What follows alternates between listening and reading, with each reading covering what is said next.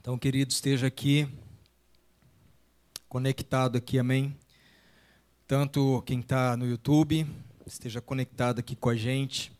Que Deus abençoe a sua vida, que você nos conheça mais, se você ainda não conhece. Um convite para estar aqui no presencial. Você que vai chegar nesse vídeo depois, não vai chegar agora no online, que você seja abençoado, que você receba essa palavra no seu coração, que você compartilhe também essa palavra. E nós que estamos aqui no presencial, estejam conectados aqui também. Amém, irmãos? Não se distraiam. Se der um soninho, dá uma levantada. Tem um cafezinho ali, não é para tomar toda hora, mas nesse caso, você pode, tá bom? Se tiver com muito sono, pinga um pouquinho no olho que resolve rápido. Amém? Glória a Deus.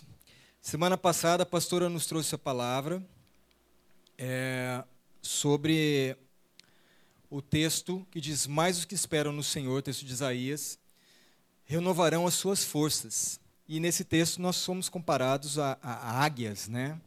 E ela abordou muito essa questão da águia, nós vimos isso durante a célula na semana, foi muito bom.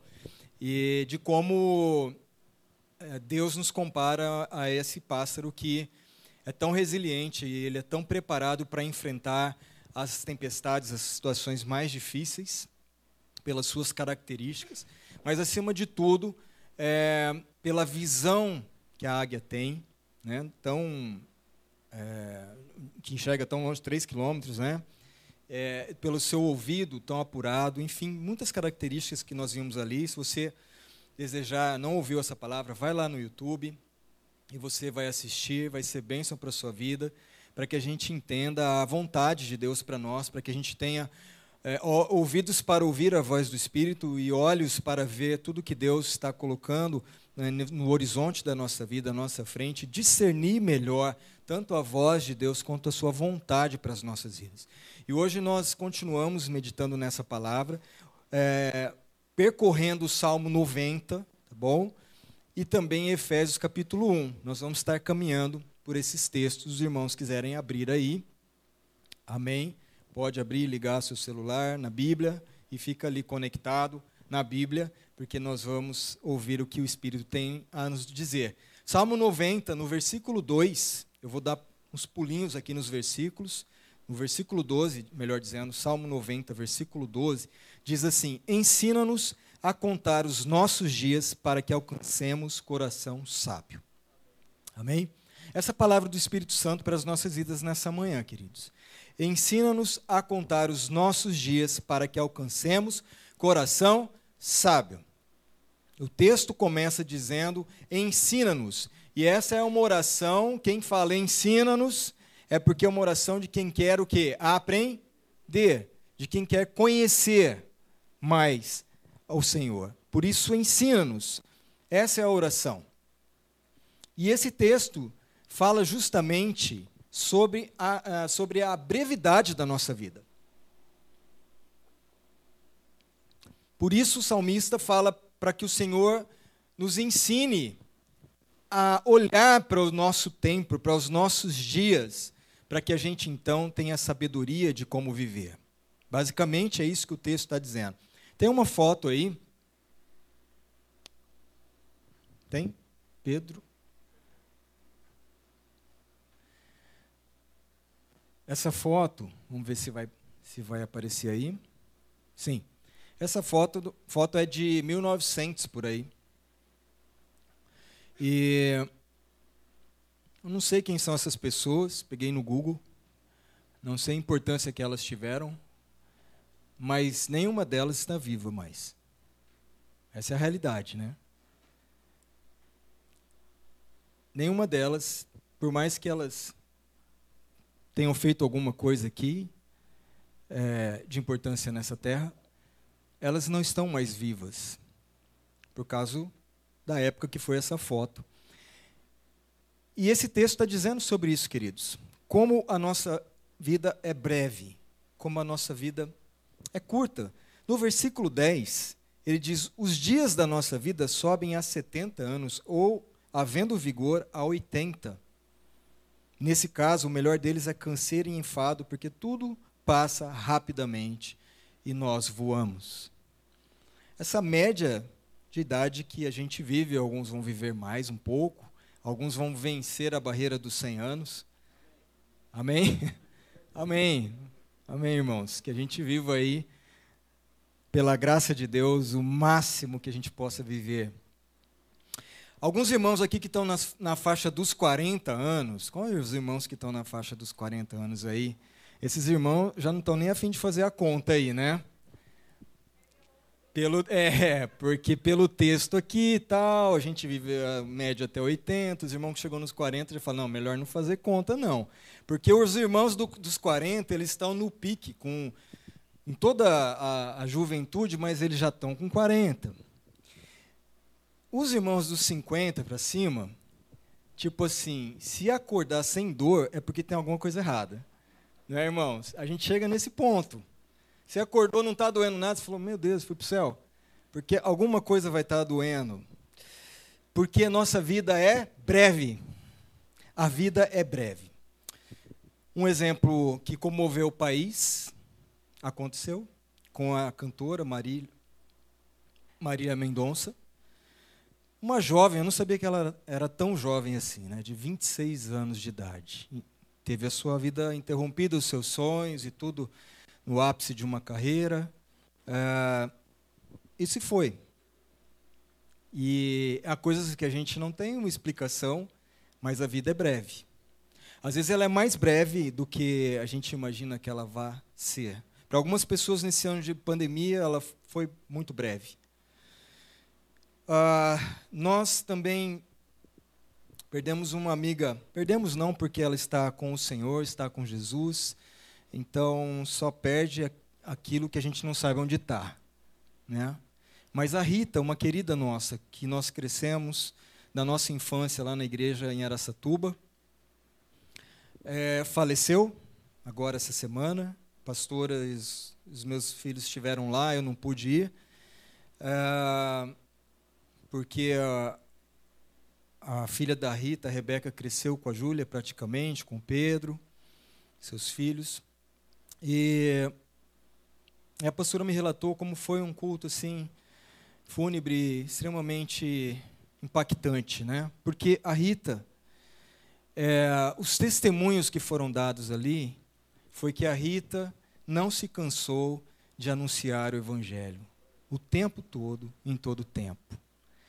Os filhos dizendo assim: minha mãe me deixou o maior legado que foi conhecer Jesus. Então a Rita era essa pessoa evangelista, essa pessoa que em todo o tempo estava falando da palavra de Deus, e o Senhor a recolheu, né?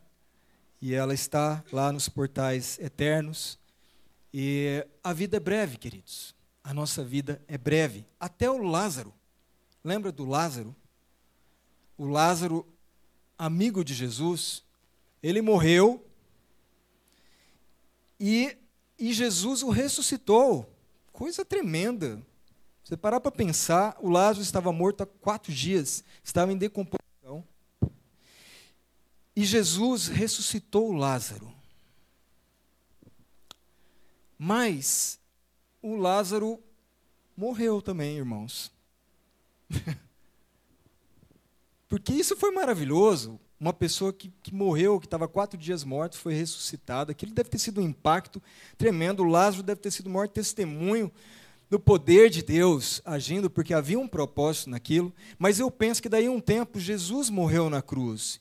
E o Lázaro pode ter pensado: hum, agora lascou, hein? Porque eu não vou ter minha terceira chance. Talvez ele tenha pensado isso, né, irmão? Ser humano. E agora? Jesus morreu. Será que eu vou ter minha terceira chance para a vida do Lázaro? Esse texto diz assim: ensina-nos como viver melhor a vida de maneira sábia.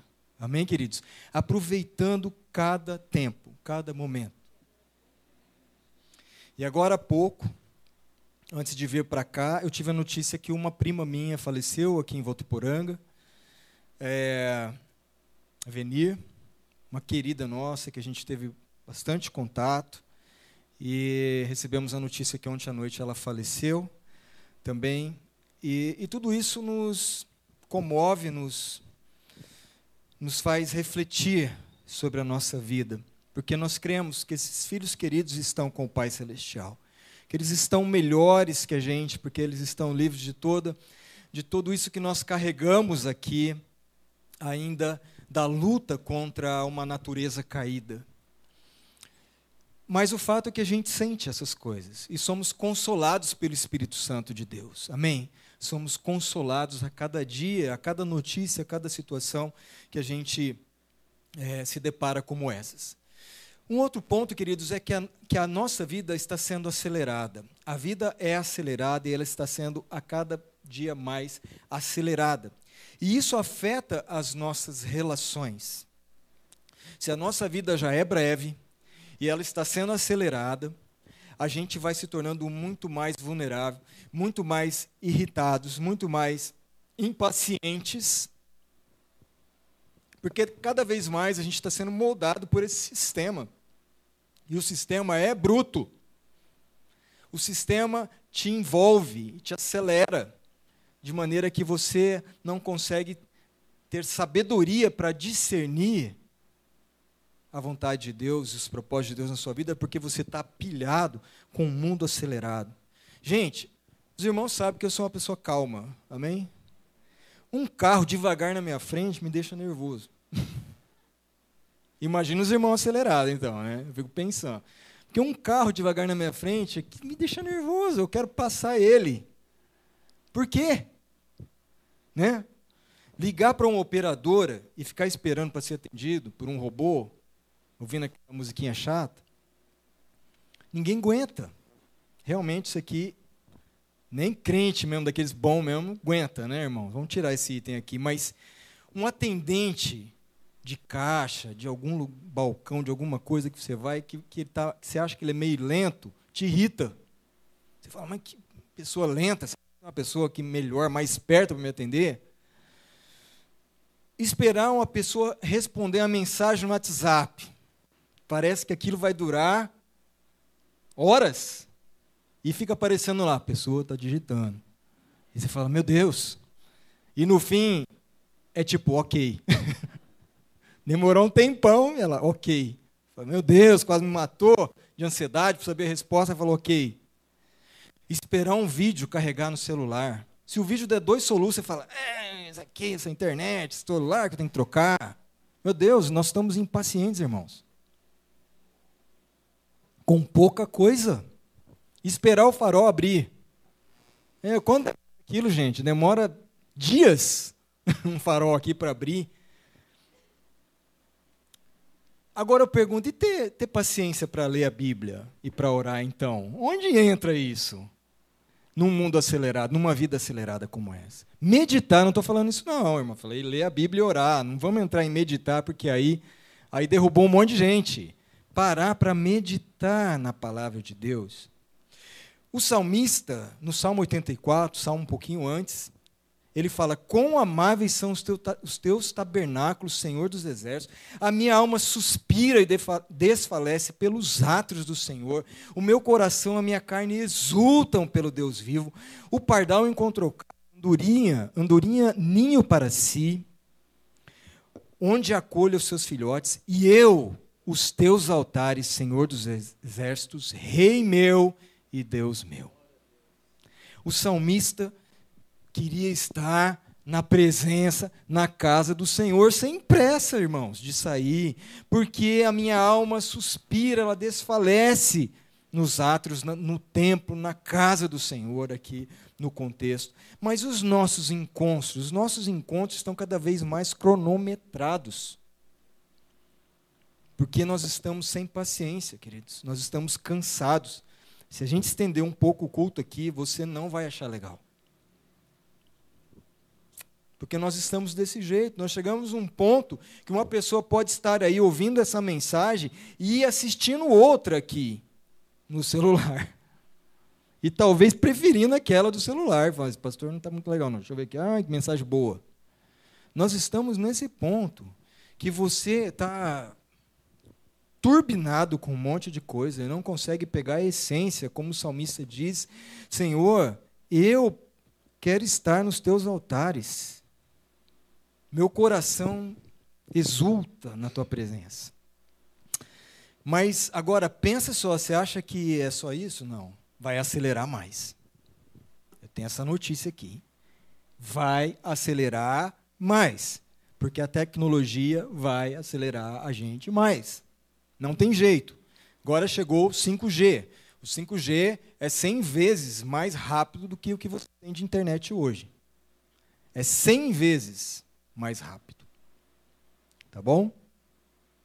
Então, é muito mais rápido e isso já está aí. As, as, empresas já estão, já, já adquiriram aí tal a tecnologia para implementar. Então, você vai estar cada vez mais conectado sem problemas de conexão. Agora também a gente, o, o Mark Zuckerman, Zuckerman, né? Zuckerberg, Zuckerberg, errei o nome do rapaz. Ele agora declarou lá, agora ele mudou o nome do Facebook para Meta, porque agora ele vai entrar num, num, novo momento da internet, que é o metaverso. Isso não é uma coisa nova, desde a da década de 80 que já pesquisam sobre isso, que fala dessa realidade virtual, que fala da realidade aumentada e que é você misturar elementos digitais com elementos físicos. Né? Então, esse metaverso já está lançado. Se você depois, não vou gastar muito tempo aqui falando sobre isso, vai lá e assiste o vídeo do Mark Zuckerberg e você vai ver o que ele está dizendo acerca disso, todos os bilhões que estão sendo investidos para se viver nesse metaverso. Porque uh, o que acontece agora é que antes você é, você visualiza agora, antes não, nós visualizamos o conteúdo, mas a partir de agora você vai estar no conteúdo, entende? Você vai estar nesse conteúdo. Então isso vai girar uma chave na humanidade, porque a gente está entrando numa internet materializada. Sabe o que vai acontecer? Assim, óculos, aqueles óculos é, que vão te dar essa realidade virtual aí, e você vai entrar nesse mundo virtual e todos os segmentos serão alterados. Você não vai mais assistir coisas, mas você vai entrar naquele ambiente e você vai participar daquilo.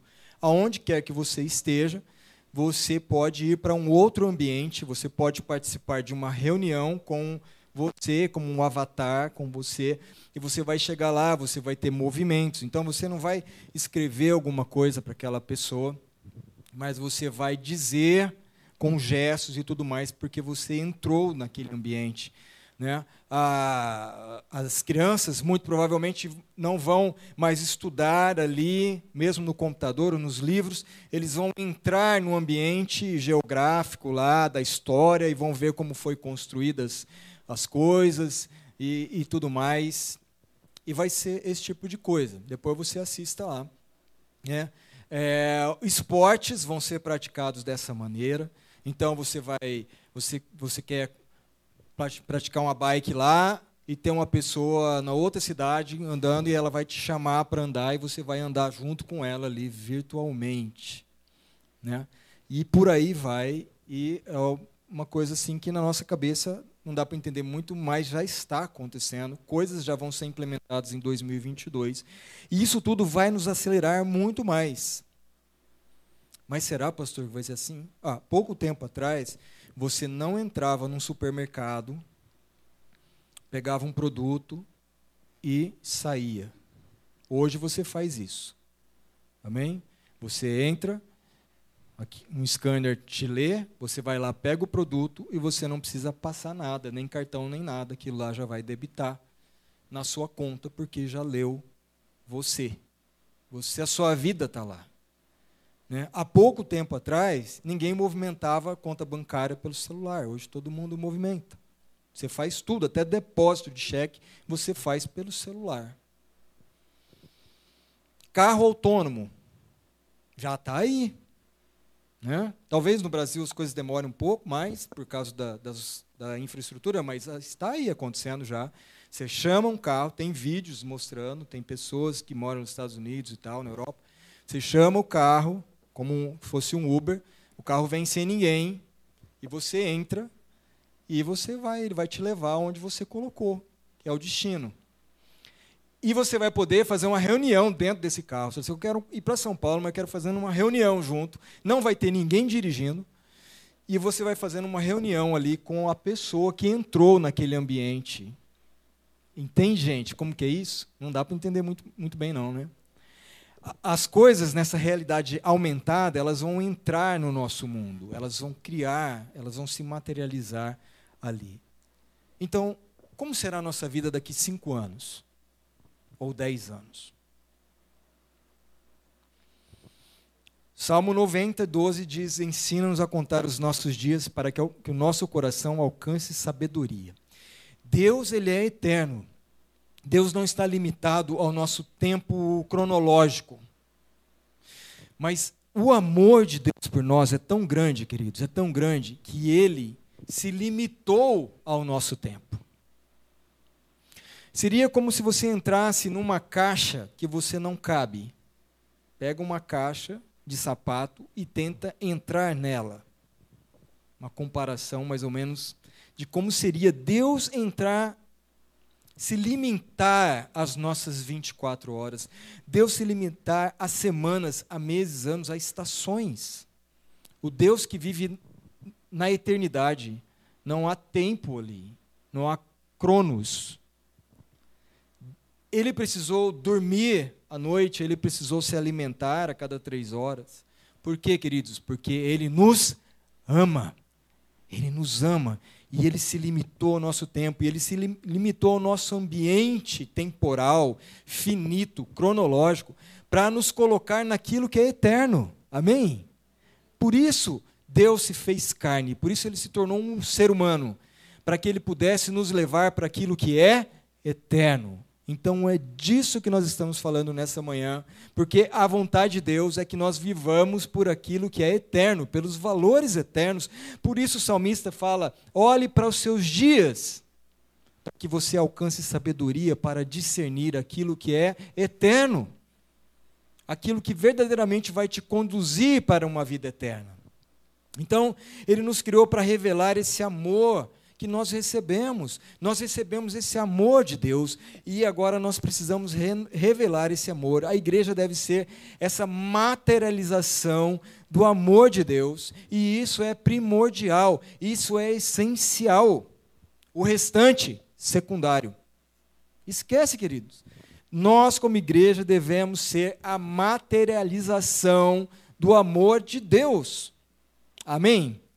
Então, nós devemos olhar para essa brevidade da nossa vida e nos encher de sabedoria do alto, de modo que todo e qualquer movimento da gente como igreja deva ser para transmitir, para revelar, para tornar visíveis as virtudes daquele que nos chamou das trevas para a luz todo o nosso movimento. Por isso nós falamos que a igreja vai para a escola, a igreja vai para o trabalho, a igreja vai para casa, porque todos os nossos movimentos devem ser para tornar visíveis as virtudes, os atributos de Deus aqui na terra.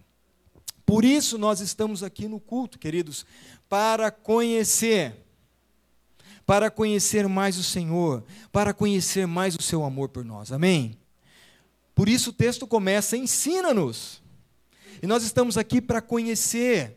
Na adoração, no tempo de louvor e adoração que nós tivemos aqui, nós reconhecemos que Ele é digno de todo o nosso louvor.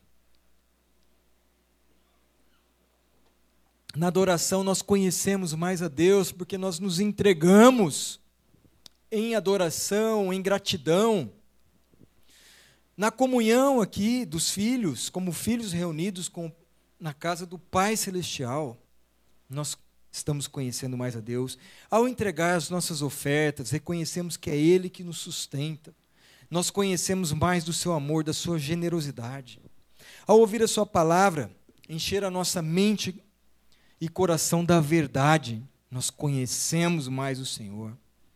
E nos assentarmos à mesa também do perdão, da relação, da comunhão do Espírito, nós vamos conhecer mais de quem é o nosso Deus e do seu amor. E uma vez conhecendo o Senhor, através desses movimentos, uma vez estando cheios de Deus, que a gente possa transmitir as suas virtudes. Amém? Virtudes conhecidas por nós, nós estamos aqui para conhecer essas virtudes. E a gente então transmitir para todas as pessoas, livrando-as da escravidão do sistema desse mundo. Então, todo o nosso empenho, queridos, e dedicação está em conhecer aquilo que Deus já nos deu em Cristo. E entender o que é ser igreja. Qualquer coisa fora disso está desalinhado com a vontade do Senhor. Nosso empenho e dedicação é conhecer aquilo que Deus já nos deu. Isso está no texto de Efésios, capítulo 1, verso 3. Bendito seja o Deus e Pai do nosso Senhor Jesus Cristo, que nos abençoou com todas as bênçãos espirituais nas regiões celestiais em Cristo.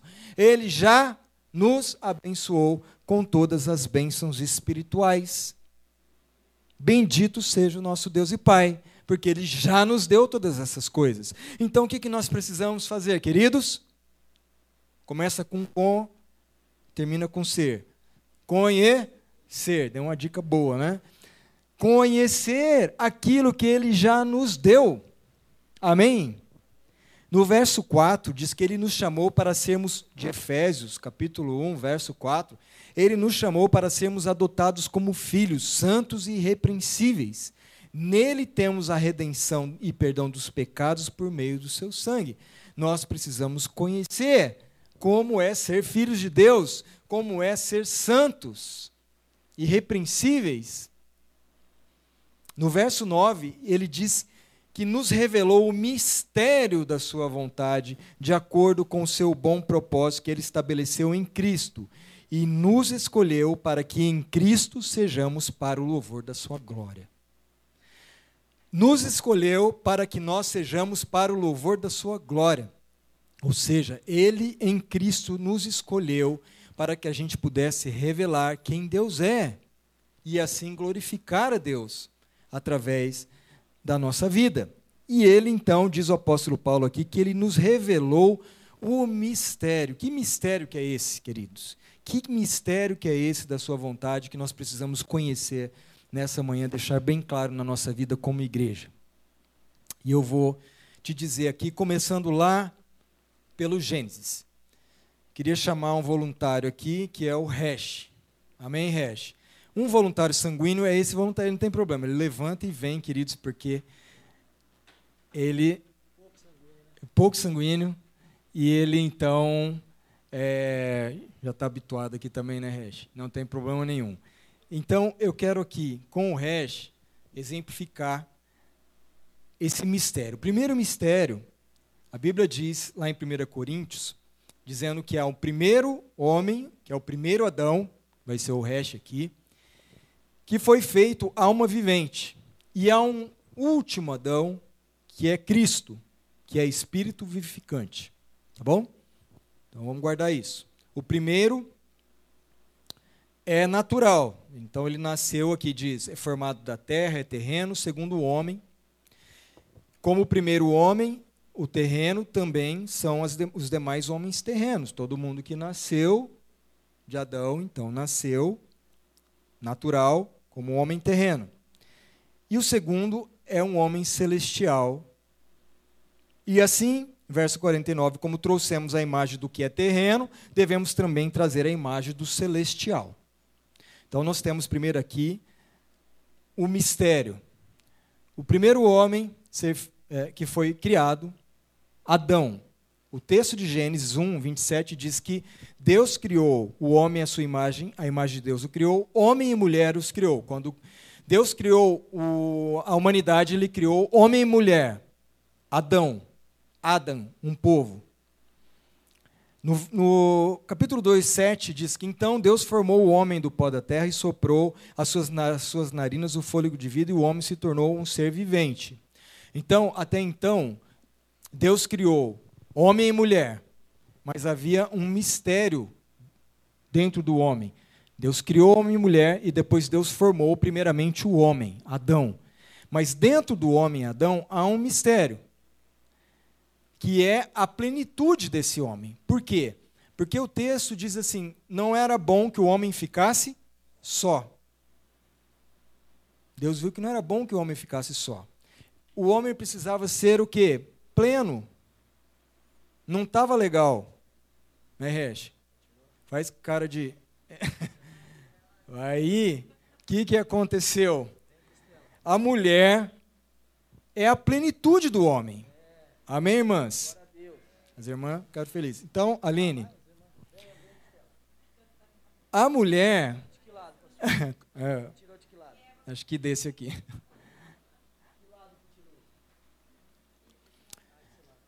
O, é, amém. O homem não estava na sua plenitude.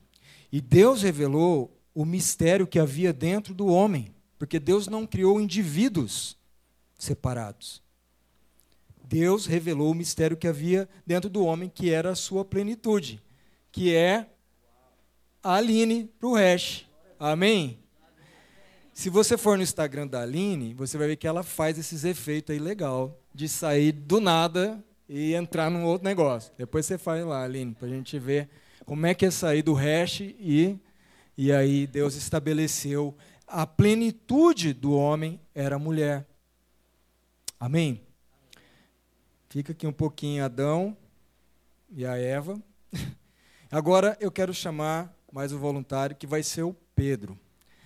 O Pedro não é sanguíneo, mas é meu filho, então vai me obedecer. Amém? Vem cá, Pedro.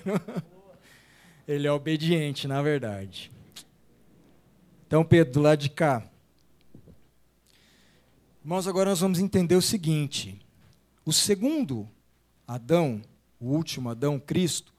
Então, aproveitei o Pedro, está com o cabelo longo, né, para representar aqui Cristo. Então, ele leva também um mistério. Você vê que a Bíblia ela é toda interligada, queridos.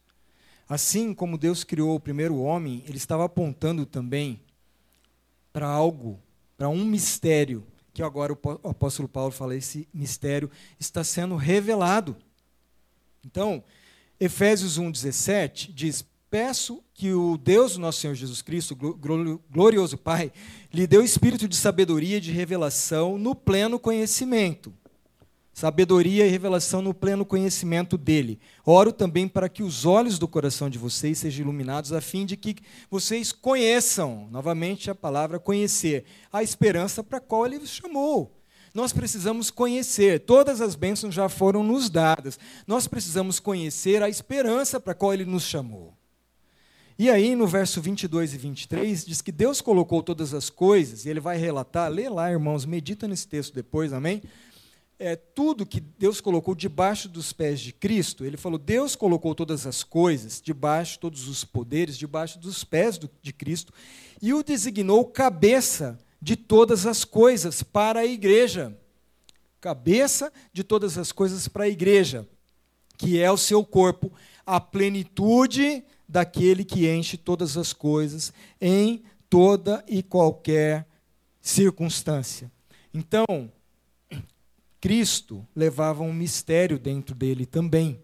Assim como Adão levava um mistério que era a plenitude dele, Cristo leva um mistério que é a plenitude dele. Quem é o mistério que Jesus carrega e carregava dentro de si? A a igreja. Amém, queridos? A sua noiva. Esse era o mistério que Paulo agora fala que está revelado né? É a plenitude daquele que enche todas as coisas em toda e qualquer circunstância. Então, a igreja que estava dentro de Cristo, a sua noiva, era um mistério até então, que foi revelado após a morte de Jesus na cruz. E ele falou assim: agora eu vou estabelecer a minha igreja. E ela então surge para que a plenitude, a plenitude de Deus aqui na terra. Amém? Nossos voluntários podem sentar. Deus, Deus abençoe. Palmas para os nossos voluntários. Voluntários extremamente escolhidos aqui, né? Por mim. Teve nada de voluntário. Eu vou encerrar essa palavra aqui. Jesus carregava dentro de si um mistério que era a igreja sua noiva. Na medida que a pessoa recebe a Cristo, essa pessoa vai sendo cheia do Espírito Santo. Então, essa pessoa se torna igreja. E ela vai sendo preenchida pela plenitude de Deus, mas também vai preenchendo todas as coisas. Amém? Está dando para ligar tudo isso aqui agora, queridos? Porque que o texto está nos dizendo para a gente aprender a contar os nossos dias, para termos sabedoria. Porque nós somos chamados para um propósito maior do que aquilo que você está pensando, que é levantar, tomar café, sair, levar o filho para a escola, correr, trabalhar, que não doido, ganhar dinheiro, conquistar coisa, comprar não sei o quê, e a sua vida passar assim. E você não entender que você tem um propósito, um chamado de Deus para ser igreja, noiva de Cristo, o mistério de Deus revelado agora, então, nos, nos, nesses tempos. Revelado para ser o que? A plenitude daquele que é o cabeça, Cristo. Nós somos o seu corpo, nós somos a plenitude de Cristo. Um, um, corpo que deve ser bem formado, por isso nós estamos aqui conhecendo a Deus, para que nós sejamos bem formados. Um corpo que precisa ser descomplicado, com senso de propósito, cheio de virtudes, virtudes de Deus, porque quem habita em nós é o Espírito Santo, o mesmo Espírito que ressuscitou Jesus dentre os mortos. Então, contar os nossos dias nos ajuda a valorizar a vida. Contar os nossos dias nos ajuda a entender o nosso propósito aqui, irmãos. Amém? Olhe para a sua vida. Não perca tempo iludido, envolvido no sistema bruto desse mundo. Porque contar os nossos dias nos leva a preencher o tempo com significado. Há um significado maior.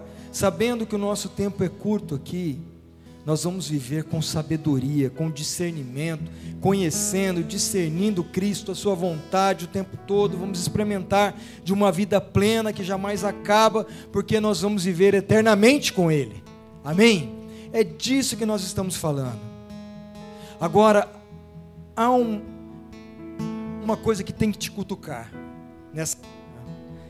Se o, se o mundo vai de mal a pior, se as pessoas continuam se corrompendo, se a violência continua aumentando, se as famílias continuam não se entendendo, se os casais não se respeitam, se a natureza é depredada, é porque a igreja não tem sido a plenitude daquele que preenche todas as coisas